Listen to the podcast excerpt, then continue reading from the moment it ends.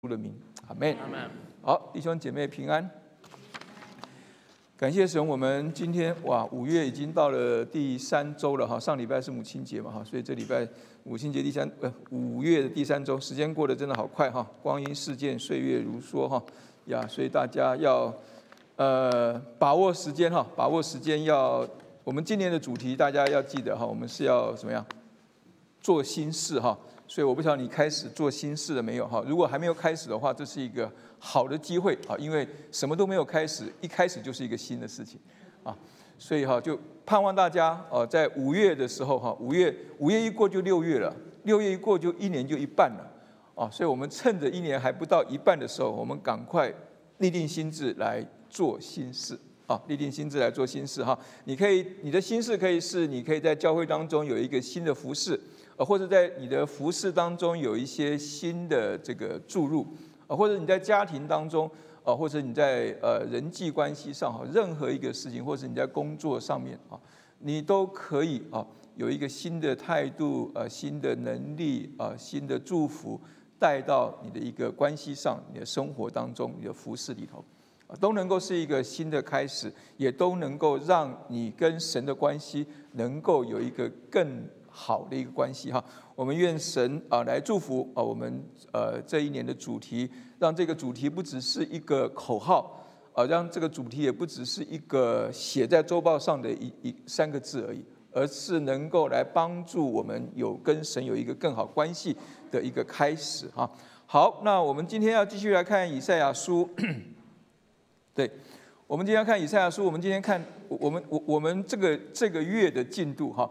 我们以赛亚书的进度是以赛亚书二十八章到三十五章啊，非常大的一个一一段的经文哈。我们当然不可能在一次的讲道当中就把把二十八章到三十五章讲完哈，而且你如果就是就是简单的讲哈，都可能要都可能要变得很长哈，所以我们就把它的这个里头的大意能够抓出来，能够变成一个信息哈。毕竟这个主日是信息哈，不是我们主日学不是要分分章分段啊分节的哈，逐节解经哈。所以如果你对以赛亚书的研读有兴趣的话哈，你可以私下来找我哈。那我们可以来，我们可以一起来读以赛亚书哈。你看，因为因为我要准备讲到哈，所以都都要都要都要花时间在这个这个这个这个书上面的哈。所以如果如果你有问题哈。关于以赛亚书的，或者你想要有一个以赛亚书比较系统的查经的话，我们可以，我们可以有一些呃私下的安排哈。好，那我们今天来看个题目，叫做“神的路走不走”啊。这题目有点奇怪哈，为什么有点奇怪？神的路走不走？意思就是说，神的道路你是走还是不走的意思啦哈。那就是说，那副标题是说，如何在走不下去的时候，靠着主仍然可以走得下去。啊，也也就是说，我们人生当中有一些的时候，哈，会走到什么走不下去的时候嘛，对不对？你做做一些事情，你的工作上面会有一些瓶颈嘛，对不对？有一些瓶颈出现的时候，也就是说，你走到那个地方好像死路了，没路了，怎么办？是要改一条路呢？放弃呢？还是要想其他方法能够突破？那我相信，我们跟随神的人，当我们在走神的路的时候，我们也会遇到这样的一个情况。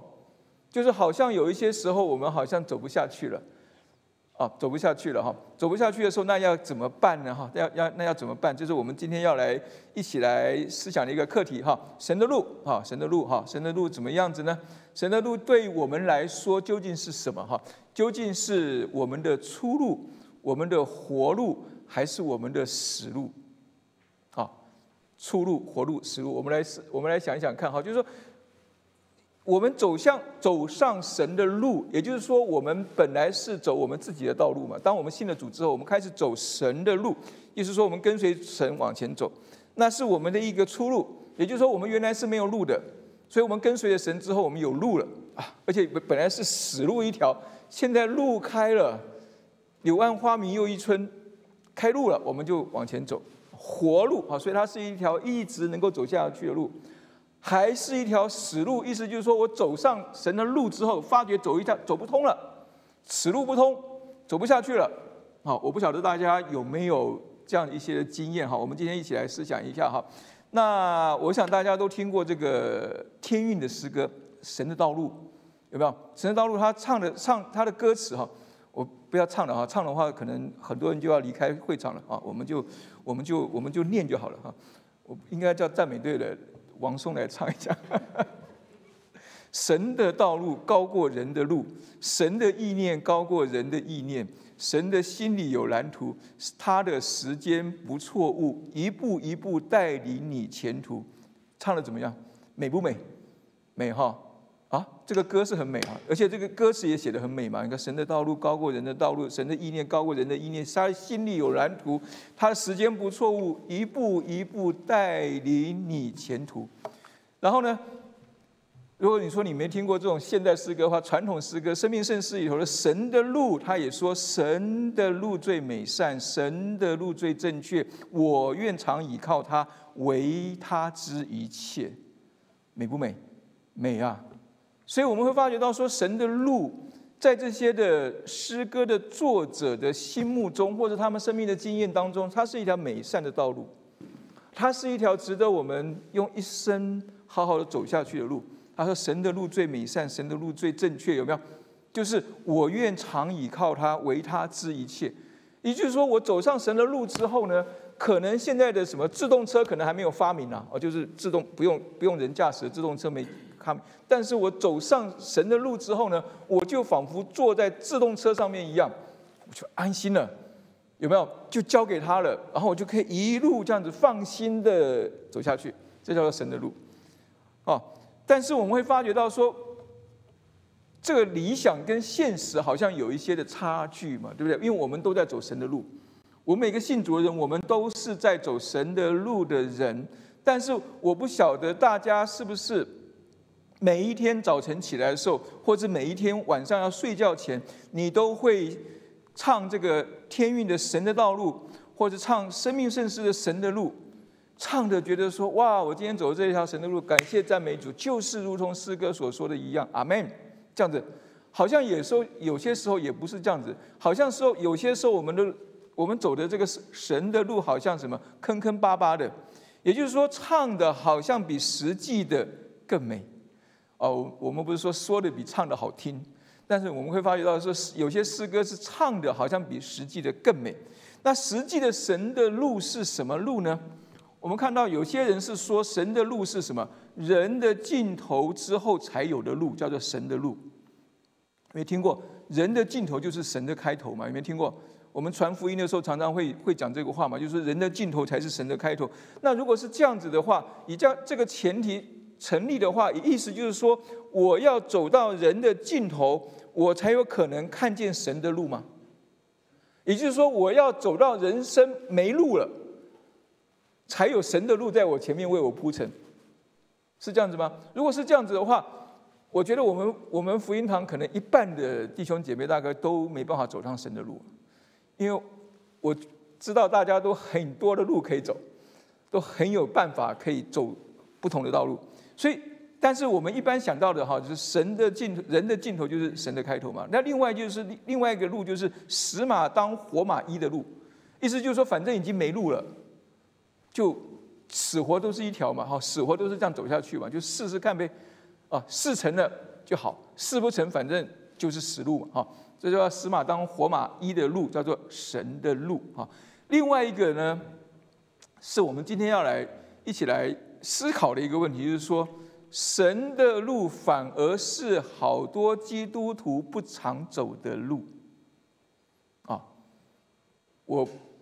我不晓得大家同不同意哈，就是神的路有些时候好像是我们基督徒了哈，就是我们基督徒，我们照说我们应该都走在神的路上面，但是你仔细想想看，我们有多久没有祷告？我们有多久在遇到事情的时候，我们没有先去寻求说主啊，你觉得我应该怎么做？或者说，在遇到一些事情发生的时候，我们有没有真正的会觉得说这是我？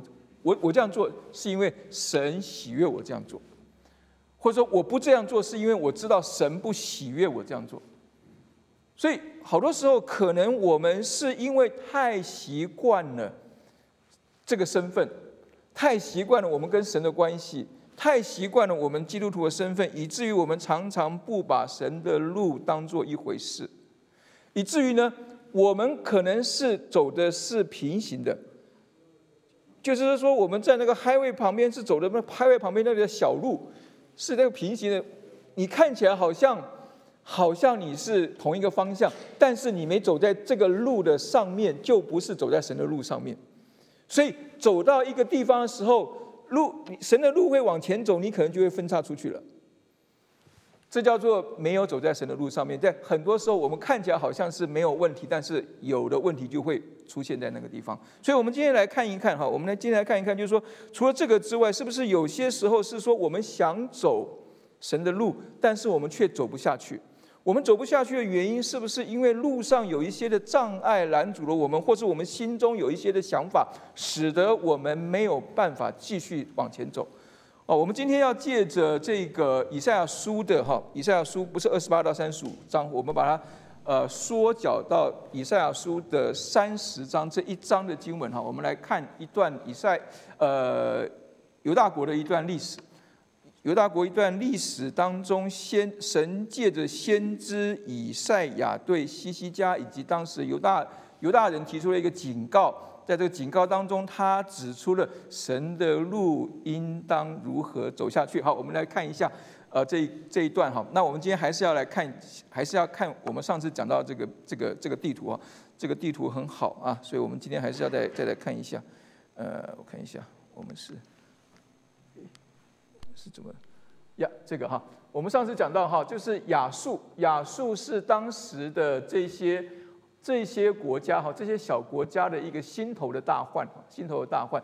那西西家王当政的时候，他开始做王的时候，遇到一件事情，什么事情呢？就是呃，亚述的一个亚述原来统治的王死了，然后他的儿子西拿基利刚刚开始登基哈，就后面我们会读以赛亚书的时候会读到西拿基利的事情。那希腊基地刚开始登基，所以呢，这个做按错了，按错了，哎，地图，哎呀，按错地方，所以这些小的国家呢，亚述旁边这些小的国家呢，他们就觉得这个机不可失啊，是一个很好的一个什么，组一个大联盟，一起来反抗以亚述的一个机会哈。那其中又以这个哈圈仔的亚兰呐推呃西顿推罗西顿这些国家是这个联盟的主要的一个国家哈。那西西家原来是没有参与这个联盟哈，就是反反亚述联盟的啊，他们可能像类似像我们现在的呃这些的北约还是什么哈。然后他但是呢，他后来发觉到希腊基地刚刚开始。开始登基有一个不稳定的状态，所以他觉得那是应该是一个蛮好的机会。然后呢，旁边的这个南边的这个埃及又给他们一些的什么诱惑啊？给他们一些诱惑，就是说要西西家给他一些好处啊，然后他可以埃及王可以能够帮助他们的联盟，也帮助犹大能够一起来抵抗这个这个亚述，所以。西西家加入这个联盟，并且西西家派了一些的使者往南下去，啊，往南下去到埃及这个地方哈，埃及这个地方去求埃及人的帮助，所以才有了以赛亚书三十章的那个预言的开始哈，就是说，那预言的开始是什么样？就是神的子民不走神的路哈，这是一个很讽刺的一个事情，而且这个这样子讽刺的事情发生在西西家的身上。是一个蛮让人吃惊，有一点吃惊的事情啊。因为西西家是一个，我们知道哈，西西家他如果不是犹大历史当中最好的王，应该也是最好的王里头排数一数二的哈。他的记载非常的多，然后他是一个，他是一个愿意遵守神的心意，恢复神的律法，并且恢复神的一切的一切的这些规模的一位神。但是他在这样一个事情上也会发生这样的一个事情，发生什么事情？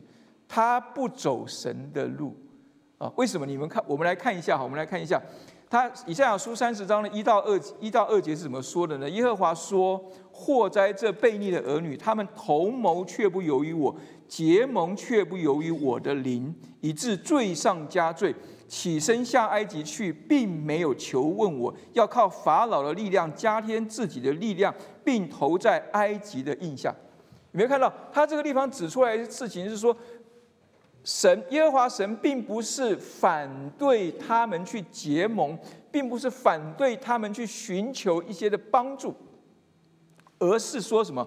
当他在做这件事情的时候，同盟就是一开始的时候结盟，开始替立盟约的时候，然后呢起身向埃及有个行动的时候，所有的事情当中怎么样？完全没有神的份。那你怎么能够说你是神的子民呢？你在做这么重大的决定的时候，你在开始起心动念要要做这件事情是同谋，然后你要开始已经有了一个一个一个一个一个事情了，就是结盟了。然后呢，你又起身向埃及有一个具体的行动了。你完全没有问过神的意思，你完全不顾神到底怎么想，然后就就往前走。所以这是。耶和华神要以赛亚拿着一个大字报，他可能是拿着羊皮，还是拿着一个板子？有没有站在那个路那个地方，挡在那个地方，告诉他们说：“你们不能去啊！”就是这这个这个背景来的哈。所以神的子民不走神的路。然后呢，我们看到神对这些人，他对他们的责备是什么？他对他们的责备是：他们是悖逆的百姓，是说谎的儿女，不肯听从耶和华训诲的儿女。然后为什么他们是这样子人呢？他们后面我们看到。这些事情，这些悖逆的百姓、说谎的儿女、不肯听从耶和华训诲的儿女，他们当时的一些心中的想法，可能跟我们现在有些相同哦。我们来看一下，他说：他们对先见说不要望见不吉利的事；对先知说不要向我们讲正直的话，要向我们说柔和的话，言虚幻的事。你们要离弃正道，偏离直路，不要在我们面前再提说以色列的圣者。所以，如果今天我们来到教会当中，我们说你们不要再提耶稣了，不要再提上帝了，我们听够了。你也不要再再说一些指责性的话了，要用柔和的话说，我们都很好，我们都很平安，愿神祝福大家。然后要讲一些我们都听不懂，然后但是我们都很羡慕的那些虚幻的事情。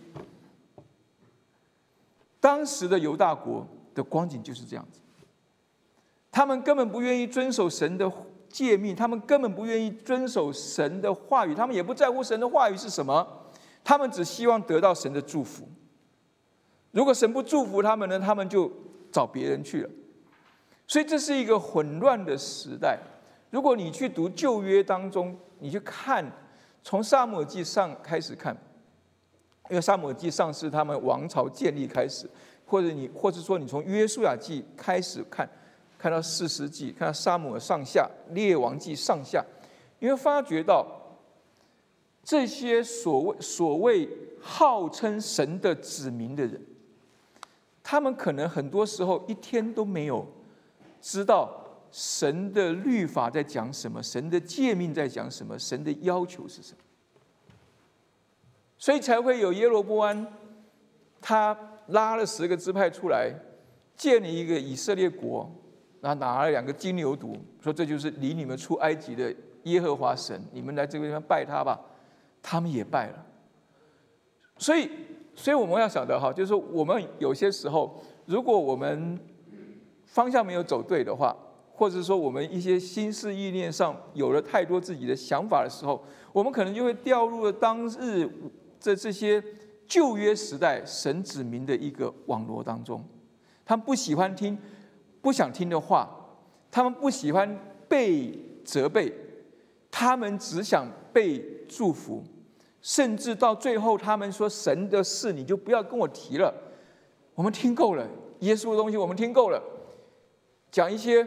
跟我直接有关的吧，讲一些对我家庭有帮助的吧，讲一些对我的人际关系有帮助的事情吧，讲一些对我工作上能够有帮助的事情吧。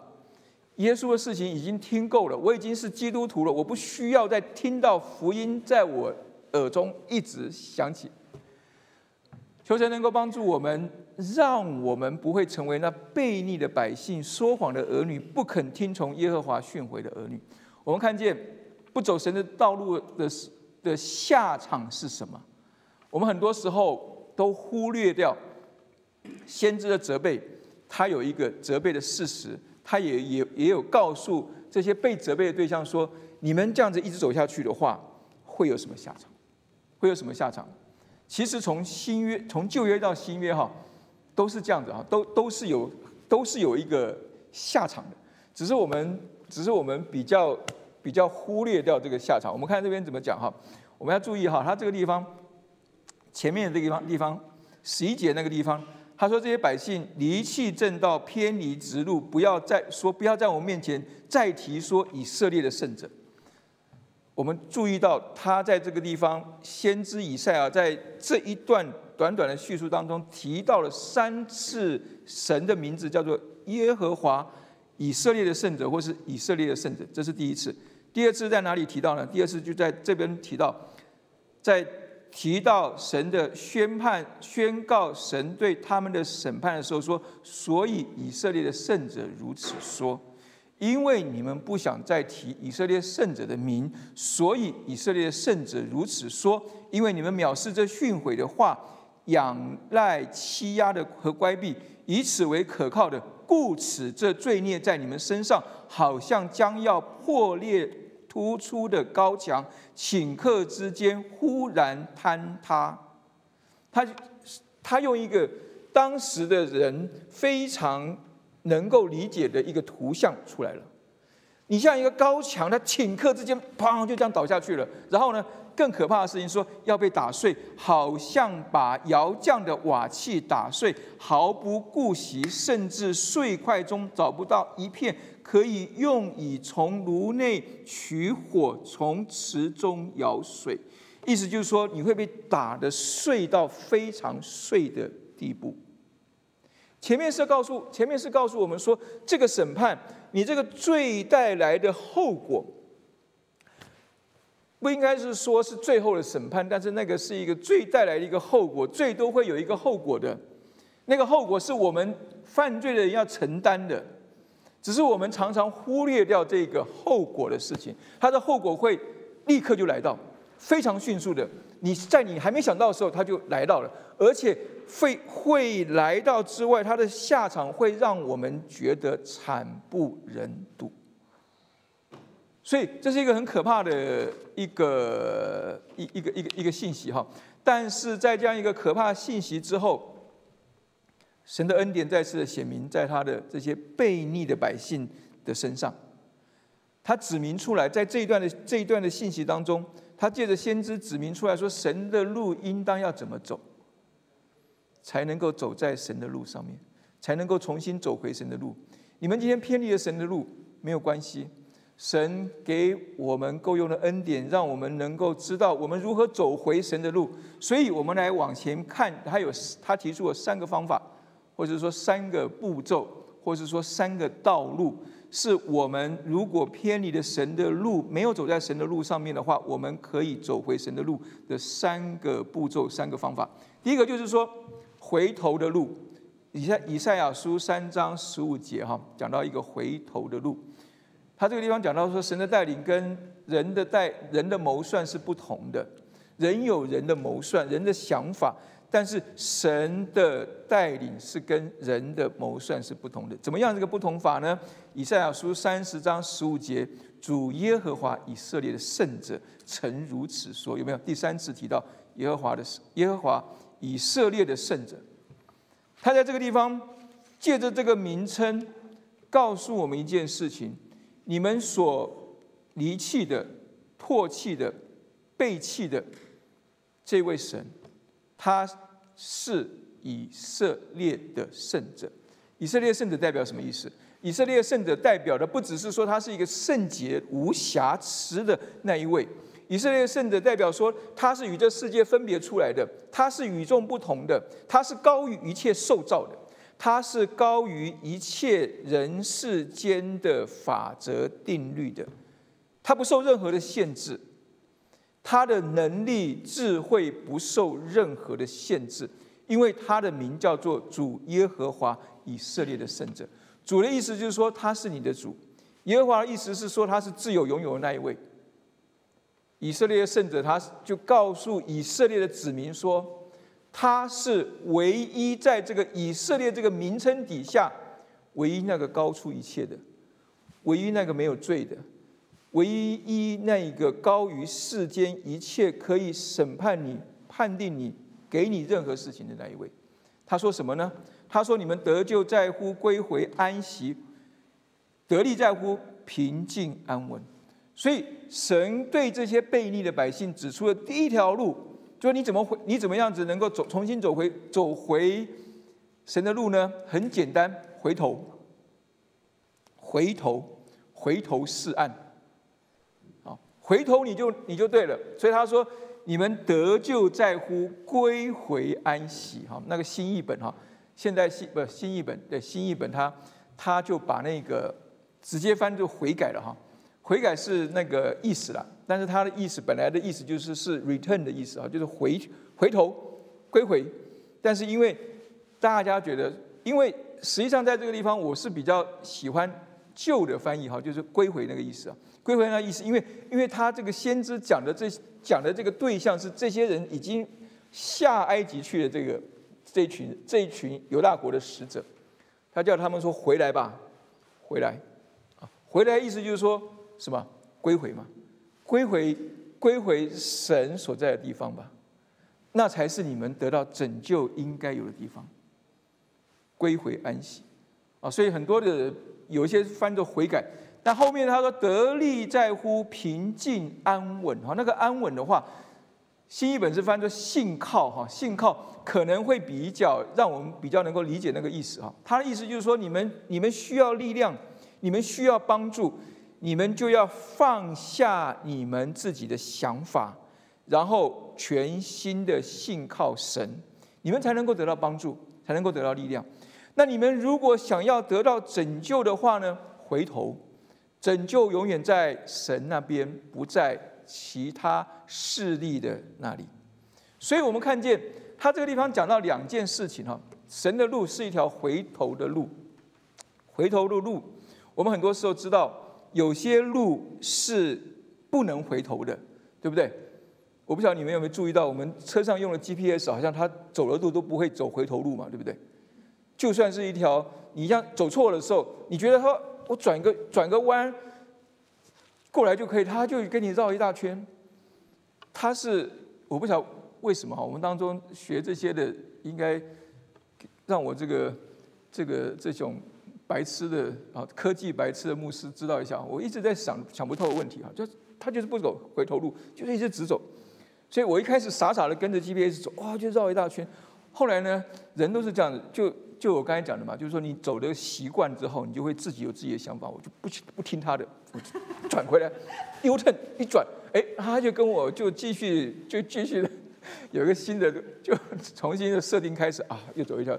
哎，又看省了五分钟啊！那我如果跟他走一下，这叫做有一些路是不能回头的，啊，但是这个 GPS 除外了哈。但是我们会发觉到说，跟随神的路是永不回头的路，对不对？我们在受洗的时候，我们不是唱那个歌吗？就我已经决定跟随耶稣，有没有？永不回头，永不回头。有些路是不能回头的。你看创世纪当中的那个谁，罗德的妻子，不是一回头他就当就变成那个，好，定在那里。有些路是不能回头的，但有些路要赶快回头。当我们发觉到我们犯罪得罪神之后，我们要马上回头。哦，所以神的路、回头的路是第一个我们走错路、走偏的路，离开了神的路之后，我们要我们要走的第一条路就是回头的路。我们要回头才能够得救，我们要回头才能够得力。除此之外，别无他法。所以有一个。解经的书哈，他是说，你把这一句话哈，你把这句话用个反面的方、反面的反向、反面的一个一个意思，把它、把它、把它翻出来的话呢，你就能够理解以赛亚在当时在讲的是什么。他说，在仓促草率与狂热行动中，你必然失败；在慌张恐惧中，你必变得软弱。也就是说，神要告诉他的子民的事情是说，回来吧。你走错路了，回来，回来！你这样冲促草率、狂热行动，一头热的啊，这样子，最后空忙一场，一场空，有什么意义呢？所以很多时候，当我们遇到事情的时候，我们不要慌，不要乱，我们要来到神的面前。我们先仔细的想想看，我有没有得罪神的地方？再来想想看，说神对我的带领是什么？我有没有得罪神？有没有得罪人？得罪神，我跟神求赦免；得罪人，我跟人道歉。任何一个拦阻。任何一个路上的拦阻，都是一个神的恩典的记号，帮助我们可以回头回转。有些时候我们会走错路的，所以我们看到他这个地方，让我们思想到一件事情，就是回头的意思就是低头，低头才能抬头。回头就是低头，意思是什么呢？低头就是认错的意思啦。回头。我们很多时候不肯回头，原因是我们不肯认错，我们不肯承认说我走错了。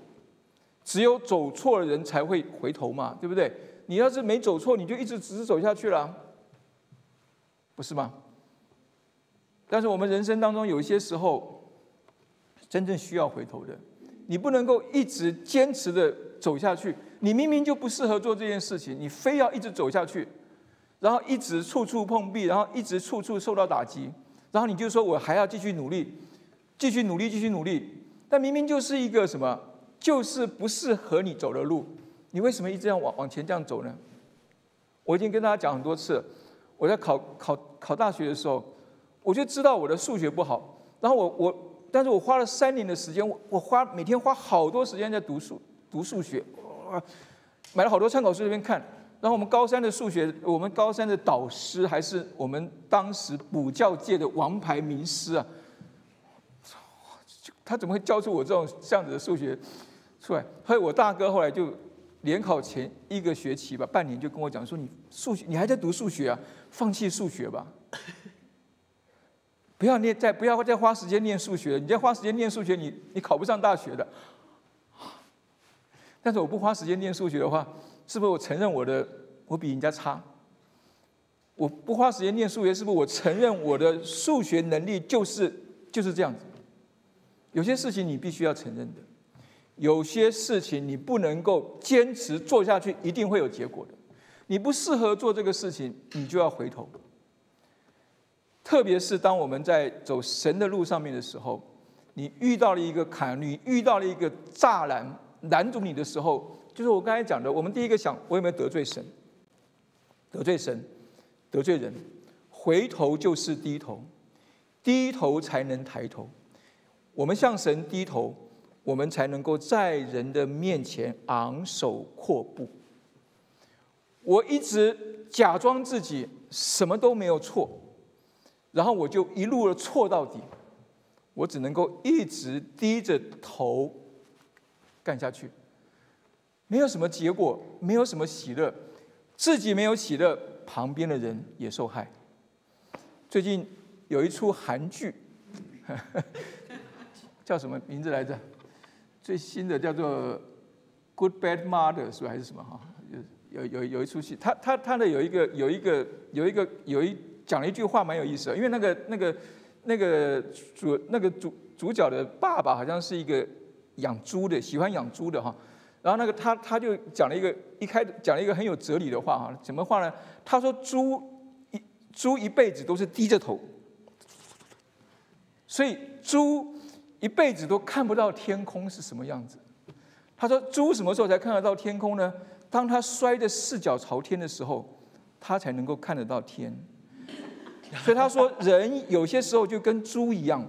一辈子就是低一低着头，一直在一直在做自己觉得要做的事情，要抓自己要抓的事情。然后呢，但是人跟猪不一样的事情是，人可以仰望天，但是人有些时候也跟猪一样，要摔得四脚朝天的时候，你才能够真正的去仰望天空。盼望我们我们基督徒不要如同猪一般，我们可以仰望。天空的时候，我们就应当仰望天空，低头才能够抬头。我们要昂首阔步，在人生当中昂首阔步。我们第一个事情就是要回头，回头就是低头，低头才能够昂才能够抬头，回头就是回家，回家才有安息。所以他说：“你们得救在乎归回安息。”那个归回就是回家，回头，回头就是回到天父的怀里，就是回到天父，重新跟天父有一个连结，就是回到家。那个浪子，他如果不回家的话，他永远不知道他的爸爸天天就站在那个地方等着他。然后他如果不回家的话，他永远也不知道他的爸爸比他想的恩典大得多得多。我们很多时候，我们不需要在外面想的太多。我们觉得我们要做好，我们才才有脸回去。我们是什么，神都知道。我们当日怎么样子能够成为神的儿女，也不是因为我们做的好了，我们有脸了，我们才能够成为神的儿女。那我们现在又为什么有那么多的顾忌，那么多的面子放不下？你要知道，回家才有安息，因为家永远是为家人。安息休息所预备的地方，你会发觉到说，人生当中最能够让你放下所有的是什么？就是家嘛，对不对？哦，就是家。对，像像我们，我现在跟师母两个人哈，就是我们两个平常就我们两个在家哈，所以我们两个就穿的就比较随便一点，因为那是家嘛，家就是要放松的地方啊。那最最近这个周末在在家里有接待接待接待客人啊，我们就要穿的比较。得体一点，要像牧师一点。没人家说：“哎呀，哎呀，这牧师怎么这个样子？”对。但但是家哈家家就是要让你能够怎么样？要你能够放松，要你能够自在，要你觉得，我不会戴个面具在那个地方演什么的地方叫做家。所以，如果我们说教会是一个家，我们也应当要创造这样一个氛围，让来到教会的人不需要害怕被论断。不需要觉得有人会指责我，不需要觉得有人会批评我。我们要除去这些事情，我们才能够称为教会是我们的家。求神能够帮助我们，让我们在持守真理之余，不要把法利赛主义带进了教会。让每一个人来到教会都要戴着一个面具，告诉你说：“我就是这个样子，我就是这个样子。”拿下这个面具，你是什么样子，神都知道。所以，让我们能够照我们本相的，能够接纳我们彼此，也能够照我们有的，能够一起活出神在我们当中的样式出来。求神帮助我们知道，我们要与神有一个连结，才是回家的道路。所以，我们多久没有回家？我们可以问问看自己。我们多久没有回到属灵的家？我们多久没有跟天上的父有一个真实的、紧密的连接？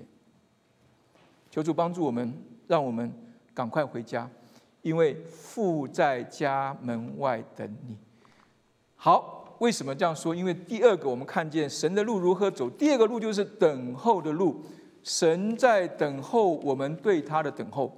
神在等候我们对他等候，因为以赛亚书三十章十八节是说，耶和华必然等候，要施恩给你们，必然兴起好怜悯你们，因为耶和华是公平的神，凡等候他的都是有福的。耶和华是公平的神，不是说你要做到什么事情，他才能够论功行赏，而是说你要等候他，因为他在等候你，你要等候他，你就能够等到他要给你的各样子的祝福，就这么简单。所以回家的路，第一个就是回头的路；第二个，神的路就是一个等候的路。等候什么呢？我们我们在路上等候什么呢？以赛亚书接着十九节那个地方讲到说，百姓必在西安，在耶路撒冷居住。西安耶路撒冷所代表的就是神所在的地方。神所在的地方叫做西安山，然后那个圣城耶路撒冷。所以他说：“你不再哭泣，主必因你哀求的声音施恩给你。他听见的时候，就必应允你。你读以你读那个呃什么启示录的时候，你会发觉到说，当当新天新地的时候，他也有类似的话语出来说，不再有哭泣，不再有眼泪，不再有什么，有没有？不再有任何事情了。因为那是什么？因因为是神真实的所在的地方，因为那是你与神真实的同在的地方。在启示录那地方告诉你说，那是到最后的时候，那个神的国一个完全的显现，真实的显现。你可以说那是一个新天新地，因为那是我们从来没有经历过的事情，我们不知道那是什么事情，我们只能够借着圣经当中约翰意象中看见的，我们稍微的能够。了解一下，羡慕一下，这是将来的等候。我们必然能够等候到那个与神真实的同在，然后不再有哭泣的那个日子。我们不需要，我们不需要再哭，我们不需要难过，我们不需要悲伤，因为我们永远与神同在。当我们永远与神同在的那一刻开始，没有任何的悲伤，没有任何的遗憾，没有任何的愧疚。我们完全的进入到那个喜乐当中，因为那是与神真实的同在。我们在等什么呢？我们除了等将来的等候之外，我们也等候现在能力的重新加在我们的身上。以赛亚书后面四十章三十到三十一节说，就是少年人也要疲乏困倦，强壮的必全然跌倒。但那等候耶和华的必重新得力，他们必如鹰展翅上腾，他们奔跑却不困倦，行走却不疲乏。神在这个地方让以色列人很清楚的看见，少年人也会疲乏困倦，强壮的也必然跌倒。你去依靠以色列，不依靠埃及，你去依靠大联盟，没有用的，没有用的。就算你依靠亚述，也会被他给灭掉，给他被他给。吞掉的，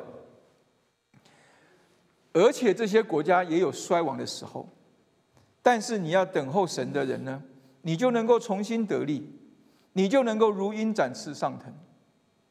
我们很多时候我们羡慕这样的一个光景，但是我们不觉得我们能够够到这样一个光景，以至于我们根本没有努力的去让自己放下自己的想法。相信神的应许，照着神的吩咐去做，这叫做等候。等候不是说什么事情都不做，就在那里傻傻的坐着，这不叫等候。等候是说你拿到一个应许，你知道这件事情必然成就，所以你就会等下去。这叫做相信。相信是因为你相信那个说话的人，这叫相信。所以我们说。神的路是等候，等候的路。对神来讲的话，神对人的等候是神对人的怜悯的慈爱。彼得后书那个地方讲到说，主应许的尚未成就，有人以为他是单言，其实不是单言，乃是宽容你们，不愿有一人沉沦，乃愿人人都悔改。这地方讲到就是一个等候，好像我们看到一个主，他明明就要把这个门关起来，关起来要开始审判了，天使说。要关门的时间到了，上帝说：“再等一等吧，再等一等吧。”他可能下一下一下一分钟就会进来了，再等一等吧。有没有？我们会发觉到说，在生在现实生活当中，什么时候什么人会对我们有这样的一个忍耐宽容呢？就是我们家里要出去出游的时候，一起要坐车出去，有没有？就可能总家里总是有一个人比较慢。拖时间，全部人都坐车上等着。他说：“哎，快点啊，你赶紧快快点出来呀！有没有？可能是爸爸，可能是妈妈，可能是哥哥、妹妹，哪一个不晓得？反正总总是有一个。你们家没有这样子的吗？我们家我们家都有，一定有一个，一定有一个。说快点啊，时间来不及，快要迟到了，再不走飞机要开了。啊，慢慢吞吞。有时候还在看看什么东西，气死人了。但是你气死人，你不会说车子门一关，开走，有没有？为什么？”因为你是家人，家人你就会给他无限的宽容等待。但是你去搭梯，你在巴士人搭梯，或你去搭飞机，飞机会等你吗？不会等你。为什么？因为你是客人，不是家人。神对待我们，他是用无限的忍耐宽容，所以他这个地方讲的不是贪单言呐，乃是宽容。神对人的等候是一个怜悯的慈爱的发动。我们看见这个慈爱的时候，我们不能够说：“哎呀，反正他在等我，我就慢慢来吧。”哪一天如果他把你当做乘客，飞机就开走，火车就开走，就等不到了。所以求神能够帮助我们，让我们看见神对人的等候是怜悯宽仁，人对神的等候是相信的盼望。希伯来书那个地方讲得很清楚，说因为他等候那座有根有基的城，就是神所经营、所建造的。他等到了没有？没等到。他说这些人都是存着信心死的，并没有得着所应许的，却从远处望见且欢喜迎接。这叫做什么？等候。这叫做相信的盼望。我们今天在世上活着的时候，我们就是有这个相信的盼望。我们相信神，他说了一定成就，所以我们在等那一个那一个有根有基的城。你看过吗？你没看过，那你怎么会在那个地方等呢？因为圣经上这样告诉我，我就相信，我就等。就好像我在 Amazon order 一个东西，他说今天晚上 overnight 就会到，然后我就开始在等。那我我太太可能会问我说：“你在等什么？等 Amazon 寄东西来？”他会跟我讲说：“你怎么相信他会寄东西来？”哎，我付钱呢，你付钱他就会寄东西来吗？你怎么相信他一定会寄东西来呢？因为因为他是 Amazon，所以我相信他一定会把我要的东西寄给我。这叫做相信。因为你还没收到货，你怎么知道他会寄给你呢？但是如果你不相信的话，你你很多事情就就很难搞了。所以很多时候你说我要看见什么我才信。你可能在这世界上可能就很难生活了，对不对？你坐了坐上火车，你怎么知道火车就能够带你到你要去的地方？你坐上飞机更不要讲，你怎么确定它就能够呜呜飞飞飞就把你飞到你想要去的地方呢？这叫做相信。那个相信可能是凭你的经验，那个相信可能凭你的理性的判断，告诉你说这件事情可以信，这个人可以信，这个公司可以信。那我们为什么在信仰上面，我们常常觉得说啊，你要给我看见什么，我才信呢？我们有一个相信的盼望，我们现实的生活就会不一样。我们就愿意等候那个等候神的我们，我们就愿意等候那个在等候我们的神，因为我们知道神在等候我们，我们就愿意快跑的跟随他，因为我们看见那座有根有基的城。所以我们能够欢喜迎接，从远处忘记，并且欢喜迎接。求神能够帮助我们。看到最后，我们看到神的路如何走。第三条，或者第三个步骤，就是正确的路。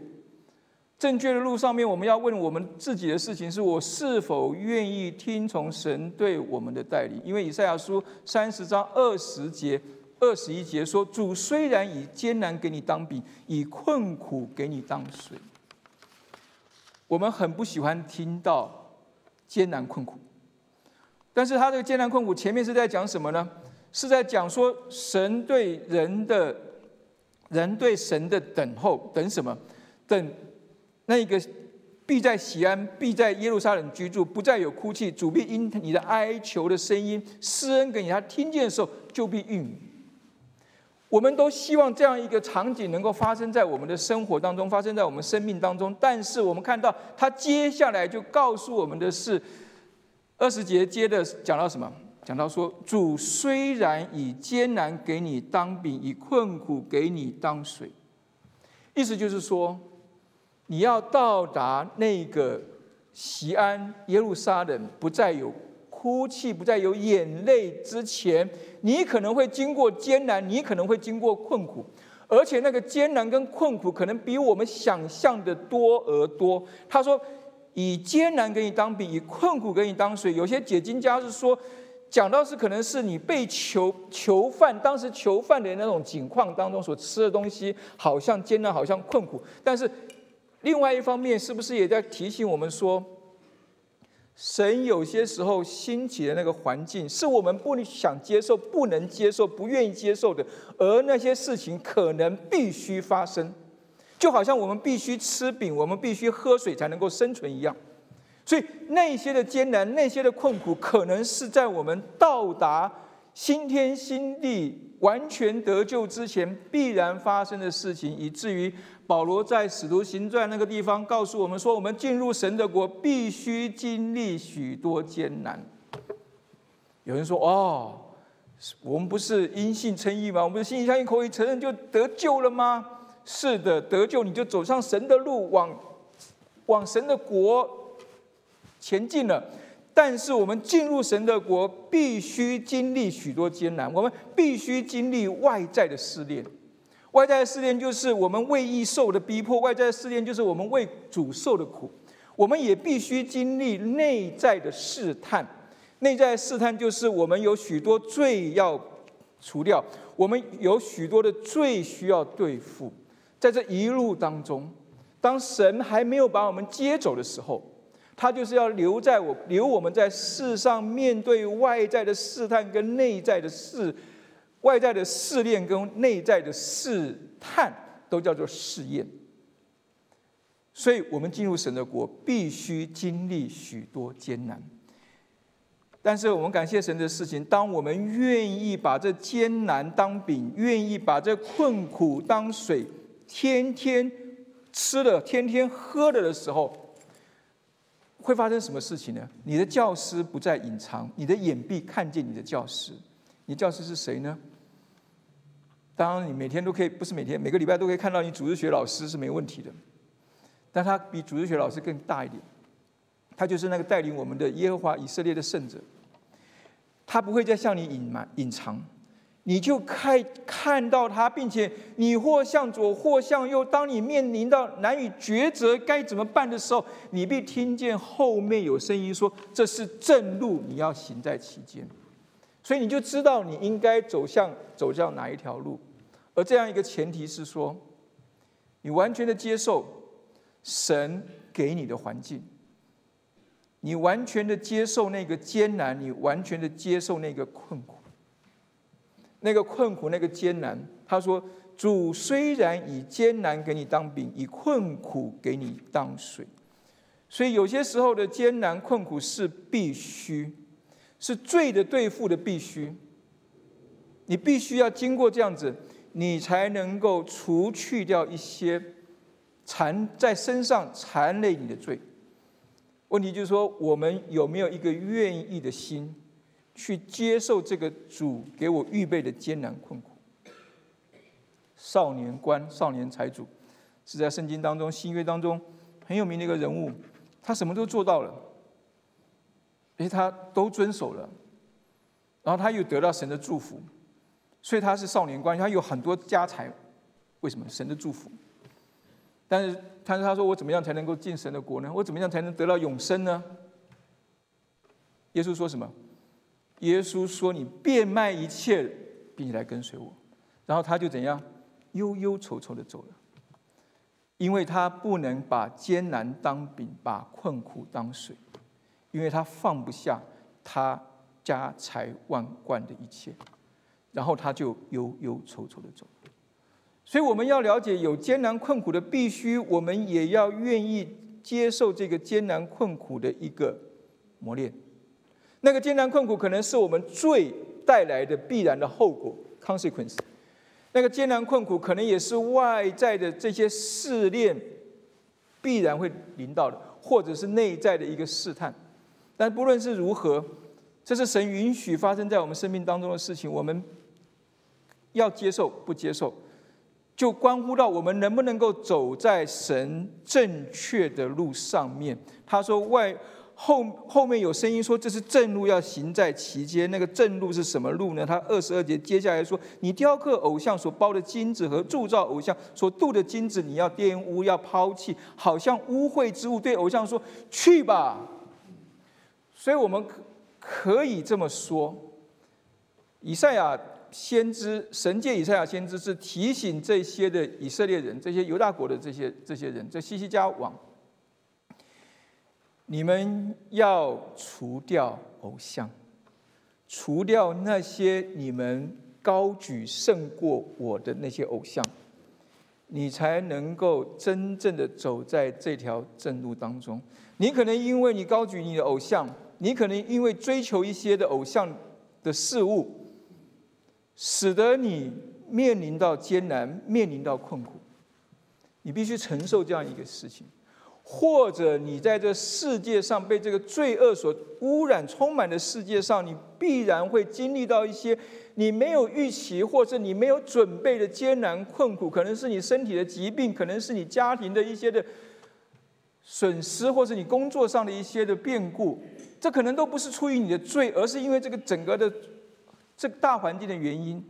但不论是如何，神提醒我们，我们要离弃偶像。偶像不见得是庙里拜的那些事情。上礼拜五刚过世的 Tim Keller，他有一句蛮有名的话哈，他说什么？我们都想觉得自己是很美好的，我们都想感觉到被爱，我们都想感觉到活着的意义哈。这是我们不断努力工作的原因，这是我们期望被肯定与被接纳的动力。而这可能正是罪的根源，因为这些可能试图取代的神，他们就是偶像崇拜。我们来思想一下，我们有没有什么事物在我们生命当中，我们看重这些事物、人事物高过我们看重神？那个可能就成为你的那个少年观的残累。让你忧忧愁愁的离开神的路。偶像崇拜是我们现今世代我们必须要面对的一个课题，特别是我们做基督徒的，我们常常我们觉得我们在高举神，但是我们在高举神，希望神祝福我们的同时，我们可能在高举自己，可能在高举我们所爱的人。可能在高举我们所爱的事物，可能在高举我们所爱的工作，可能在高举我们任何事情，高举胜过了神的时候，那个人事物就成了我们的偶像。那个就是我们要在这路上除掉、去掉的偶像，不是说我们要杀掉，我们要，而是说把它降下来吧，把这些你的关注度对这些人事物的关注度降下来一点的时候。让神继续的在他的位置上的时候，你就能够继续的走在那条正路上面。所以，我们今天要来思想是说，神的路我们到底走不走？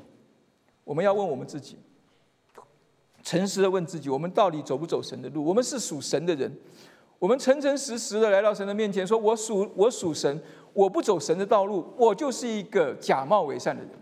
我属神，我不走神的道路，我就是一个非常痛苦的人。因为我是走在一条我刚才讲到了 highway 的平行的路上面的，我好像走在这条路上，但是我好像我其实我根本没走在这条路上面。我自己知道我在此刻好像跟大家是同一个方向往前走，但是我没在这条路上，所以迟早我会分叉出去的，迟早我会不由自主的就分叉出去了。所以神的路走不走？当我们看到以色列的这一段历史，看到犹大国这一段历史的时候，特别是发生在西西家王的时候，他有他的苦处，他可能他必须要跟这些国家结盟，才能够抵挡亚述的攻击，但他缺他错的一件事情，就是说他没有去求问神。我们今天可能也有走不下去的时候，我们有没有因着有遇到走不下去的事情的时候，我们忽略掉了求问神？神的路走不走？我们要三方面思考：回头的路、等候的路、正确的路。回头的路就是认错，等候的路就是相信，正确的路呢，就是排除障碍，勇往直前的路。求主能够带领我们。我们知道神的路不容易走，我们都知道，但是我们在在引用。K 了的一段话吧，反正这这段时间，好多人都在扩着他好多话。我们再来看一段话，他说什么呢？他说：“我们都是破碎的，也都知道这一点，但我们并不明白，只有耶稣才能真正修复我们的破碎，只有上帝的恩典能满足人最深的苦渴望。我们都是破碎的，所以我们要走这条路不容易，靠着自己不容易走神的路。”但是感谢神，我们自身的罪孽和缺陷比我们想要相信的还要多，但同时我们在耶稣基督里得到的爱和接纳也比我们敢于希望的还要多。因着耶稣，因着耶稣比我们想象的大的大，他对我们的爱和接纳比我们想象的多得多。以至于我们相信，只要我们愿意走这条路，我们都能够走在神的路上面，一直走，一直走，直到见主面。求主能够帮助我们。以赛亚书三十三章二节的祷告，能够成为我们每一个人每一天的祷告。耶和华，求你施恩于我们，我们等候你。求你每早晨做我们的宝贝，遭难的时候为我们的拯救。神施恩于我们，我们要等候他。我们每早晨起来的时候，我们都是一个软弱的人。我们一天最好的状态当中的时候，实际上我们仍然是一个软弱的。我们我们仍然需要神的宝贝的支持，更不要说我们在遭难的时候，愿神能够帮助我们。让我们能够回头等候，并且行在正确的路上。我们一起来祷告，慈悲的父神，我们来到您的面前，我们感谢主，谢谢主，您自己把以赛亚书摆放在我们当中。以赛亚书虽然好多，以赛亚书虽然好难，主，但是我们在这些的经文当中，我们也看到您自己啊对我们的心意，对我们的带领。主，我们今天一起来思想神的路的时候，我们知道这条路是美善的。主，我们也知道这条路是是好的，是你要我们走的路。主，但是我们常常会偏行几路，或者我们常常好像走着走着就走出去了。主，帮助我们，让我们借着今天这一段的经文的提醒，让我们能够走岔出去的时候，我们能够回头，让我们也能够学习等候。并且让我们愿意接受生活当中的艰难困苦，使得我们能够听到主您自己对我们说话，使得我们能够一路跟随主往前走。听我们祷告，奉耶稣基督的名，阿门。好，我们来看一下今天的。